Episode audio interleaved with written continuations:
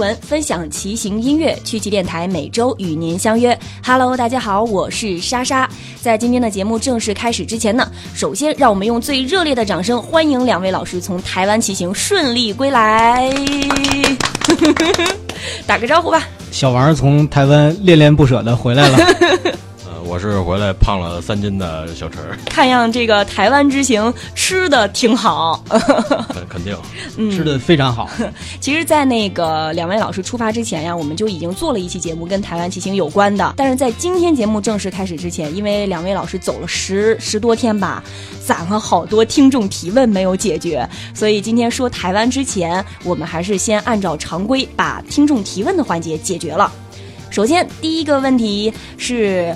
来自微信公众平台的一位名叫刘印的同志啊，他说：“请问，Java 这个牌子的自行车怎么样？北京有实体店吗？折叠车的质量怎么样呢？”在网上查说 Java 是意大利的品牌，但是也有很多人说这个是假洋货，求解释，谢谢。这个问题我大概说一下，嗯，因为我觉得现在买自行车就不用纠结来说这个牌子它是哪个国家的，或者有多多少的历史，因为现在全世界的大部分自行车已经都是咱们国家来生产，Made in China，对，所以就 不用太纠结。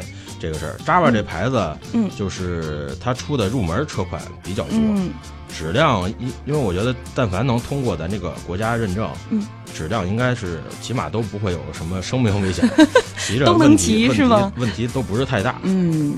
北京有实体店吗？北京北京骑 Java 的车其实还挺多的，尤其是它的那个小轮车，就是不折叠的，还有它折叠的车做的还都不错。有时候它有一些山地也经常能看见人骑，所以质量完全没问题。然后北京的实体店我听说好像是，呃，昌平好像有一个，但是市区市区里边的好多车店都卖 Java 的车。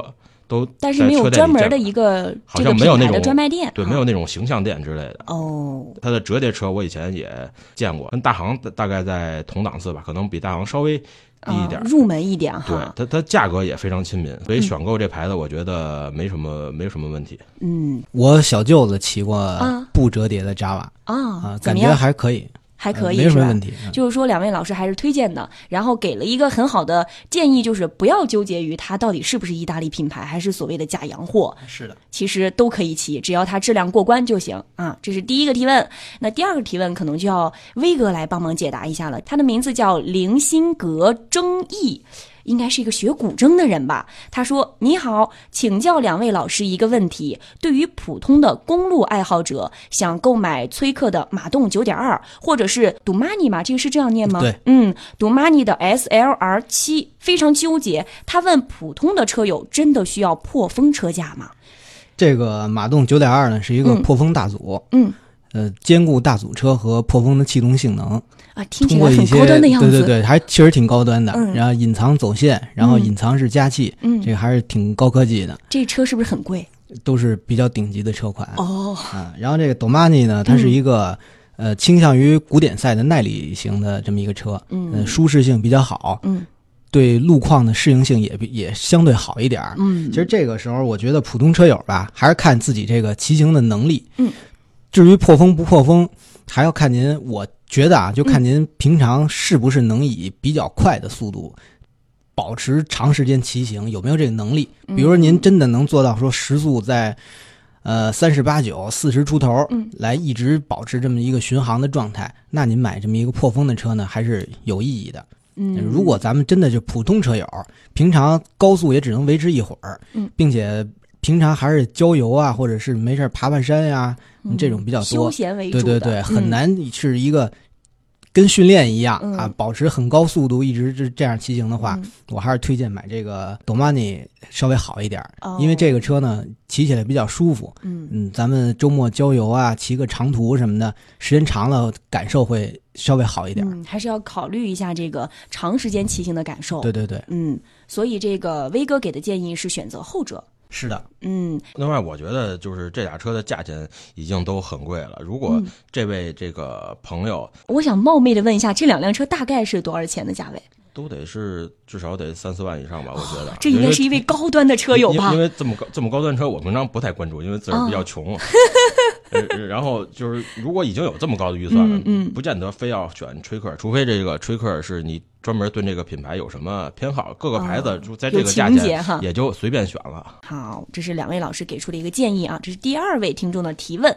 还有一位听众叫张新宇，他骑的是大行的 P 八，嗯，但是他的这个骑行参数当中呢，他的车把比后座高了六厘米，车把和后座之间的标准距离也超过了三厘米，已经是尽量的在调节了，有什么影响吗？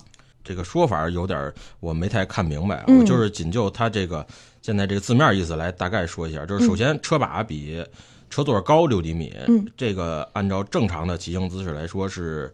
可能是比较舒适的骑行姿势啊，但是嗯但是不是太正规，就是骑马的哦不应该这么调是吗？对，正规的骑马就是稍微偏专业一点，是车座要比车把高一点，然后高多少就看你自己的这个你的腰能能有多大的这个承受能力。柔柔韧性对哈，柔韧性，一般就算是车座不比车把高，嗯也是要跟车把差不多平的。哦，但是他这这种现在是反姿势才过来的哈才能才，能骑的比较快。嗯因因因为这样，如果是车座特别矮，嗯。你肯定就是坐的姿势跟那儿骑，它嗯。它的风阻肯定比呃要大得多骑不了太快。但是如果是它，比如说是可能确实腿不够长，这是一个致命的弱点。也有可能是 P 八它前面的头管是嗯。也是可以上下调高度，但是有好些人就是不熟的时候不爱调前面这个车把的高度，他只是折叠的时候就可以调这个坐垫的高度。嗯这个高度调完了，有些人就不爱调前面了，他把前面的稍微降一点嗯，就可以了。它现在的这个参数来看的话，它是车把比后座高了六厘米，是完全反过来的。这这变成公其实跟公主车一样。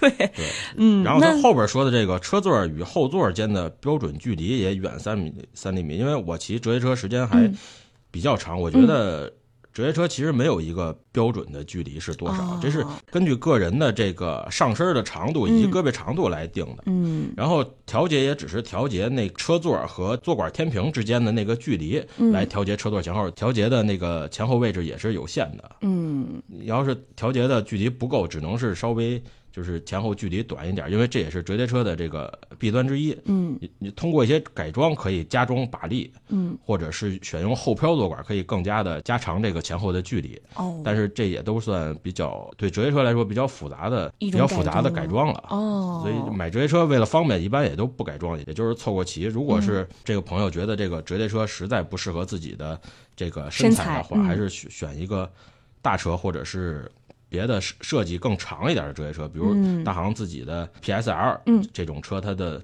前后轴距就会比这个 P 八会长一些，嗯可能对它会骑得更舒适一更些。舒服一点然后。最嗯最后还是建议他去找一个车店，然后嗯让这个专业技师看一看一下他的身材，量一下之类的，然后来给他推荐一个最合适的。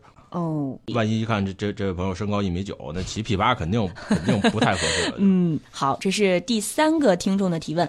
第四位听众是来自喜马拉雅这个平台的，他的名字叫新桥。他说：“莎莎姐，能不能够具体的对比一些品牌系列的区别呢？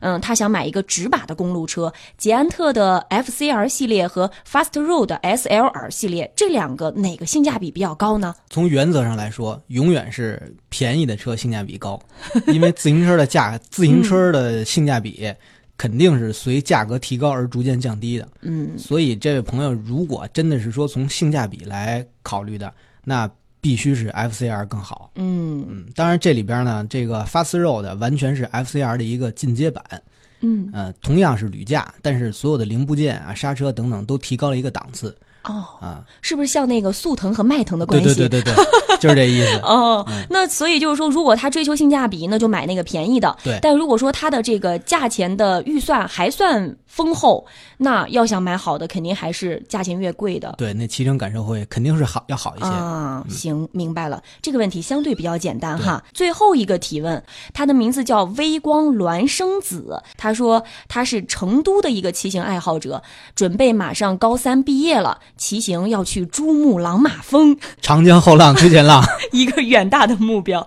他说，同时呢，他也是一个登山的爱好者，所以要带的装备可能会很多，再加上他的骑行经验不是很多，所以他想问一问王威老师，长途骑行且负重量比较大，应该平时往什么方面多去训练呢？或者说他应该选购什么样的自行车？他选车的预算大概只有三千块钱左右，而且途中呢不光骑行，他还想去登山，所以他希望我们能够帮他推荐一条山峰比较多的路线。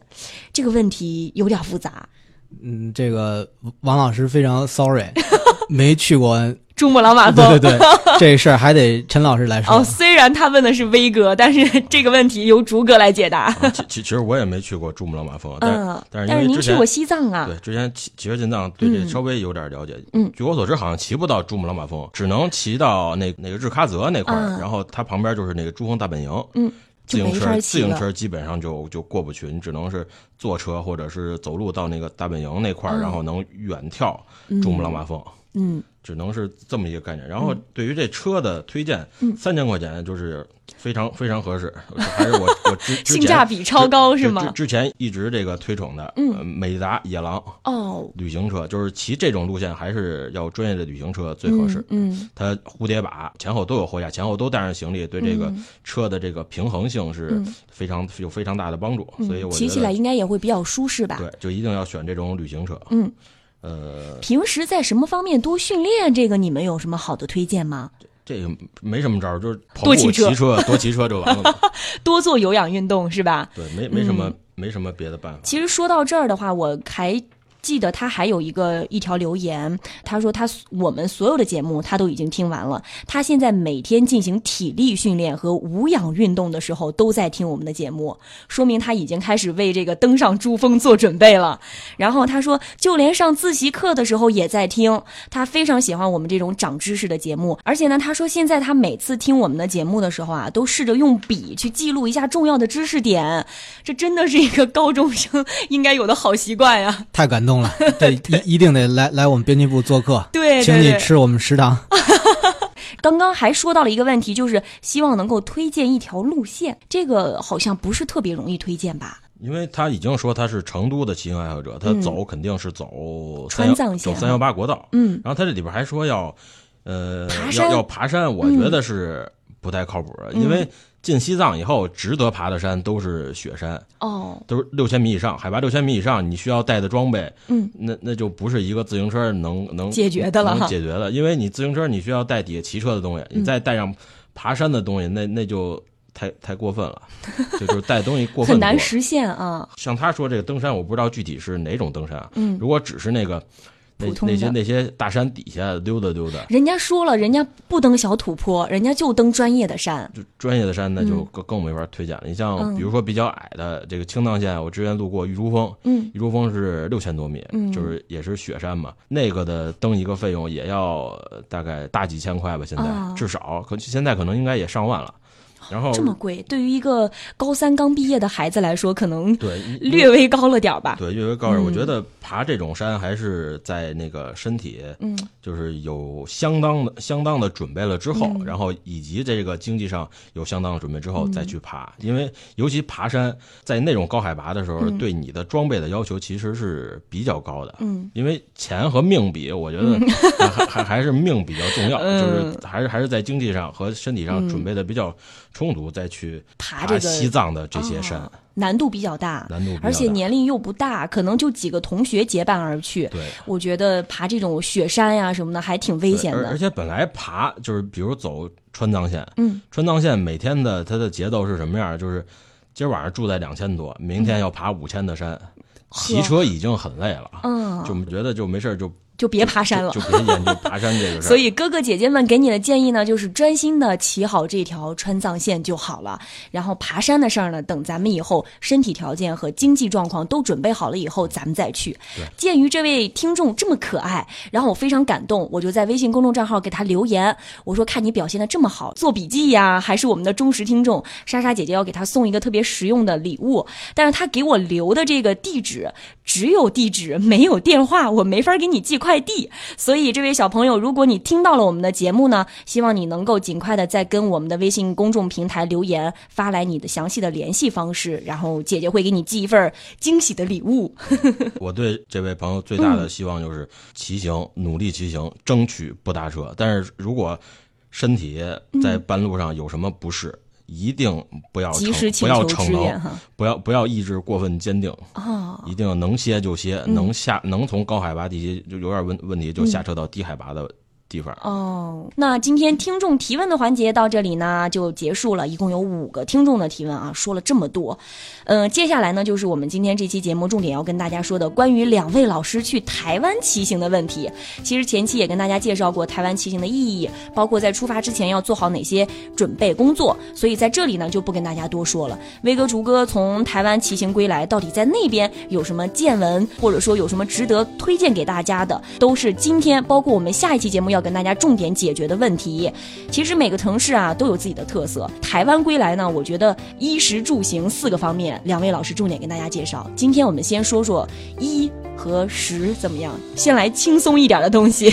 咱先从这个最简单的来说啊，嗯就是一个最简单就是气候。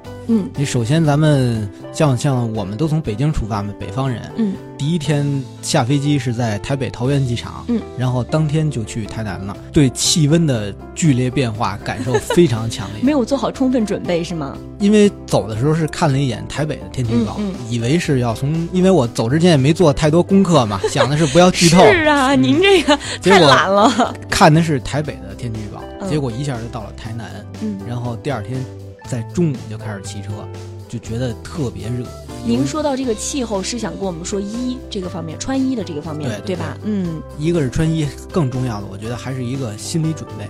有些朋友现在有这个去台湾骑行的准备啊，嗯嗯，我建议大家是在走之前一定要对这个温度有做充足的思想准备，嗯提前调查好，对，并且在规划的时候，在最开始的几天里，或者呢避开中午的骑行，嗯，或者是从台北逐渐往台南移动，哦不要就不要一下从台北过渡到台南。对当然，这也嗯只是针对咱们北方的朋友，嗯嗯南方朋友可能就无所谓，他们已经适应了对对对对对嗯，这是威哥给大家提的第一点建议啊，就是一定要考察好气温的变化。对我去的时候还带了两条长裤子，到那儿根本就没用上，根本。太热了是吗？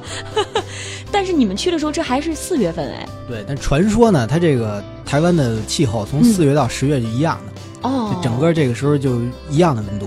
都是特别热。对哈，但是区别就在于四月份这时候早晚温差还比较大。嗯嗯如果是六七月，早晚温差就不大了，就从一早就开始热。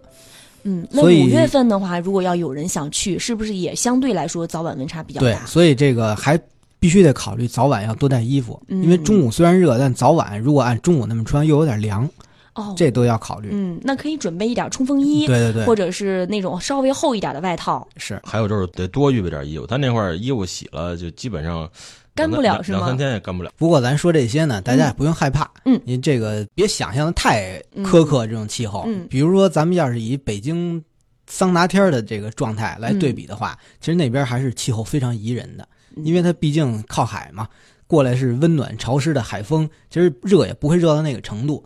嗯其实待久了吧，挺舒服的。比如说，你有没有发现这个陈老师这皮肤变好了，脸脸蛋儿都嫩了，很细腻啊，就是有点黑，不不能，我这属于我这应该算天生丽质，一直是这么好。天生丽质难自弃是吗？就是我们回来之后呢，嗯这个女同志们都抱怨说北京啊太干，是吧？对，到那边觉得脸特别舒服。嗯，沿海城市肯定就是相对来说回来觉得就不抹点这那个就不行了，受不了哈对对对，刚刚那个进来准备录音的时候，我还跟两位老师打招呼说：“哟呵，这台湾归来也没怎么见晒黑呢，这个说明防晒工作做的还不错。”然后竹哥就把他的袖子捋起来了，就是一熊猫臂，被晒的地方和上面大胳膊的那个地方两个差别特别明变成已经变成东南亚人了。就是差别特别明显。你那个骑车的时候是手上戴手套了吗？手上手上肯定戴手套，就手腕这一节，这个明显的分界线。手套还是比较稍微高高腰一点的，就是从手腕后边明显一条线。一会儿给那个竹哥的这个手臂拍一个照片，发到我们那个 微信公众账号里，其其实刘老师晒的比我还惨，是吗？刘老师那胳膊上面一个大印儿。所以一定要提醒大家，到那边骑行也好，或者说是旅行也好，都一定要做好充分的防晒准备。对，那边虽然是阴天，它就算是阴天的时候，嗯，紫外线也特别强。其实还有一个想提醒大家，嗯就是它那边这个商业区的冷气开的非常猛，非常猛，非常猛，重要的事情说三遍。因为这个冷气开的程度嗯绝对超出你的想象。因为咱们这边都现在追求嗯环保嘛，对对所以对，绿绿色环保、节能减排等等，所以冷气只是开到差不多，一般北京这边的二十四五度吧是正常的冬天的。暖气也只是开到差不多。对对对，到那边冻得我都受不了了。我们在台北有一天吃嗯。那个烤肉，嗯，我坐那儿坐不住了，你看着烤肉台还对，都冷啊，都不行了，我得站着。我在那个两个桌子之间躲开，我得必须躲开空调，啊，真的就承受不住了。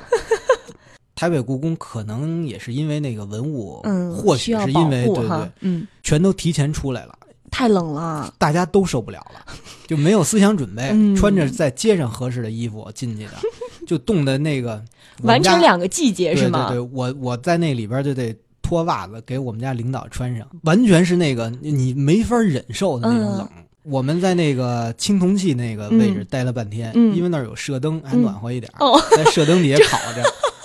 所以这个确实是啊，提醒大家嗯去的话，逛街的时候一定要多带衣服。这就是跟第一条其实对应上了。你不但要查清楚这个气温的变化，同时一定要 注意这个商业街区和室外的这个温度的变化。对，温差太大。特别特别大，其实带那种就是便携的，一窝起来特别小一团的那种，嗯，防晒服是不是就可以？比较好带。可以带上一个那种就薄薄一层能嗯挡风，其实就管用。嗯，空调这事儿，我可能是因为我这身上脂肪比较多，我就没有王老师那个嗯体会的那么深刻。你胖吗？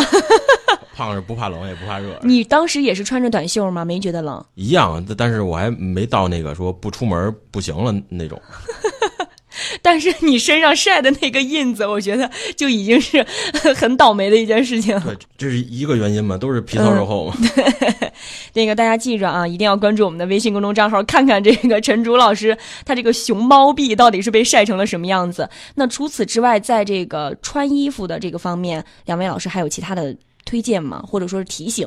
就如果特别怕蚊子的嗯朋友，嗯，多预备点儿薄、透气、不热的嗯长袖和长裤。蚊子很多，蚊子非常多。呵呵。我在北京嗯。从来不用什么防蚊的设施，嗯。我到那边基本每天消耗一瓶防蚊液，这么夸对，张？就使劲喷，比那防晒霜喷的还多。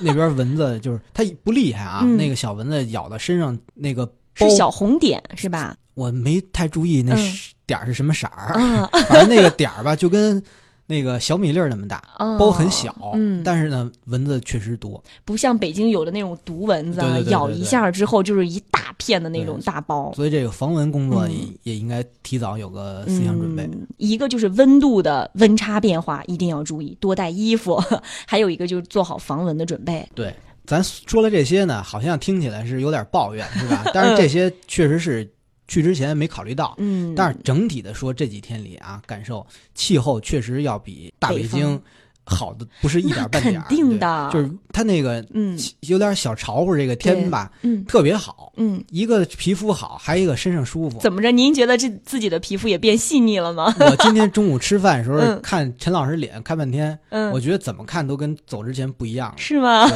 除了肤色有点黑，但其实确实皮肤会变有变细的。对对对，嗯因为我们家领导走之前刚刚做了一个很小的胃部手术，嗯就长息肉，嗯嗯脾胃不好，嗯状态有点虚弱。嗯，到那边几天状态可好了，就好了。因为它那种暖和，要么说南方水土养人呐对啊，它那个嗯又暖又又有点就是湿度又合适 那种，哎，确实是这人到那边那个嗯精神状态和身体状况都能好这个就是海边城市对于北方人的这个吸引力确实是很大的。说完这个是一的部分了吧？嗯，那我们接下来说吃，这个应该是很多吃货听众特别感兴趣的吧？吃这我先说一件事儿啊我这我这个努力了好久的这个身材嗯全坏了。啊，你也长胖了回来肚子都尖了，就现在不但不敢上秤，都不敢照镜子，压力非常大。还行吧，没有那么夸张我这。不是特意穿着一件这个黑衣服帽衫盖着吗？我就不敢穿短袖见人了都。对呀、刚开始的时候，节目一开始，陈卓老师不也说嘛，胖了三斤多是吗？还是我比较好，本来基础就比较雄厚，基数本来就不太大不太看得出来胖的。那对于吃这个部分，你们在台湾觉得最好吃的，或者说印象最深刻的一个地方是什么地方，或者说是什么小吃？这个吧，嗯，只能说都特别满意。因为他那边满街的小吃，嗯因为都是中华儿女嘛，嗯这个料理风格跟咱们其实特别接近，嗯，也没觉出南北差异有多大，但是口味又特别有一点差别，就东西偏甜，嗯油稍微大，但绝对不腻。南方嘛，对，嗯就是虽然有那个小小的差别，嗯但吃什么又都挺合适。然后满街的小吃整体水平又都不错，对走哪儿吃哪儿还都挺满意。为什么台湾对于我们有这么大的吸引力？看完这个台湾偶像剧之后，除了这个男的长得很帅，女的长得很美，然后还有那种特别甜美的台湾腔之后，最吸引人的就是满大街的小吃。对，就在那个路边那个盐酥鸡，嗯还有像高速公路休息区，嗯，您您想咱们这边高速公路休息站那个什么样啊那个饭那就只是能吃而已。嗯那边就休息站，我买了一个那个炸鸡，嗯，超好吃。这个确实是不得不服，有没有喝点啤酒？我这这还真不服。嗯，那跟大陆可是不是也有一些相似的地方？比方说啊，在这个旅游景区，旅游景区的这个吃的东西会不会也比较贵啊？只从物价上说啊，嗯，台湾这个物价水平比咱们这是要低，东西都便宜，就有一种看什么都便宜，又好吃又便宜，然后就拼命多吃。对对对，他这边旅游景区呢，嗯。稍微就是跟他自己比啊，嗯。旅游景区是稍微要差一点儿，因为嗯，毕竟这个商人的本性嘛，嗯。那景区没有什么回头客，嗯。都稍微差。但是我就是能宰一顿是一顿。对，但是 整体水平也还是 OK 的。啊。哎，我们这次呢，正好因为深度游嘛，嗯。也去了很多这个只有当地人才去的地儿，嗯。没有这个游客，因为特点就是这些地儿它只收台币现金，啊，那好好啊。，对这种地儿非常好，嗯所以将来再带其他车友朋友们呢、去的时候，时候对对对，就可以避开旅游景区的这个嗯料理，直接去那些只有当地人才知道的好地儿。嗯，然后，然后关于他那边好吃的，我以前嗯听过一个一个说法，嗯就是说当年那个撤退到台湾的时候，啊，这领领导人带了好多的各地的名厨，嗯，都带到台湾去了。所以都保留下来了是吗？然后成为今天嗯台湾这么宝贵的旅游资源对，对对。然后还有就是因为它是热带地区嘛，嗯，水果真是比较丰富，吃美了吧？就是就是同样品种的水果，嗯，长外外形长得都一样，但是肯定要比北京的好吃的多。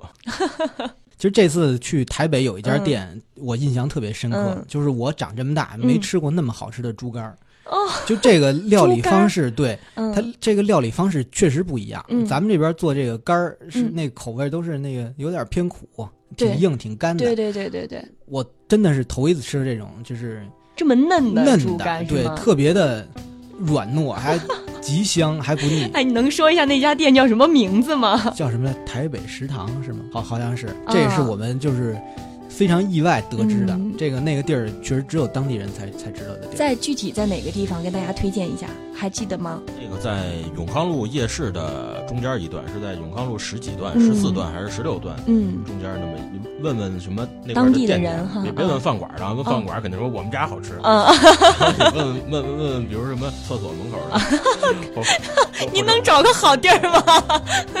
然后他那个夜市其实也挺有特点的，嗯特别有那个就是穿越的感觉。啊，就比如咱们在他那夜市里吧，嗯，我感觉就像回到我小学时候那状态。我小的时候，暴露年龄的时候到了啊！你小学时候是几十年代？我还真，反正我小时候吧，嗯就是北京夜市刚开始流行的时候，嗯那个状态嗯就感觉跟他那边特别像，嗯，就是好像这个年代就停留在当时。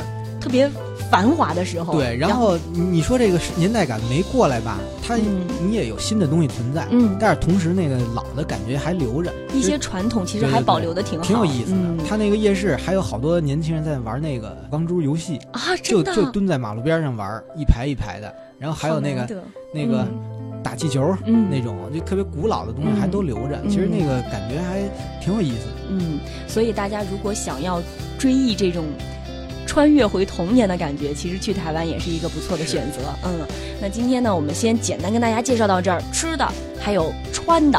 呃，两位老师给大家推荐了一个特别好吃的猪肝，还有穿衣服一定要注意啊、呃这个及时的添衣保暖。下一期节目呢，我们跟大家重点说一说这个住还有行，这个行当然就是跟骑行有关的东西啦。所以大家可以持续的关注我们的节目。今天先到这里，下周节目我们再见吧，拜拜。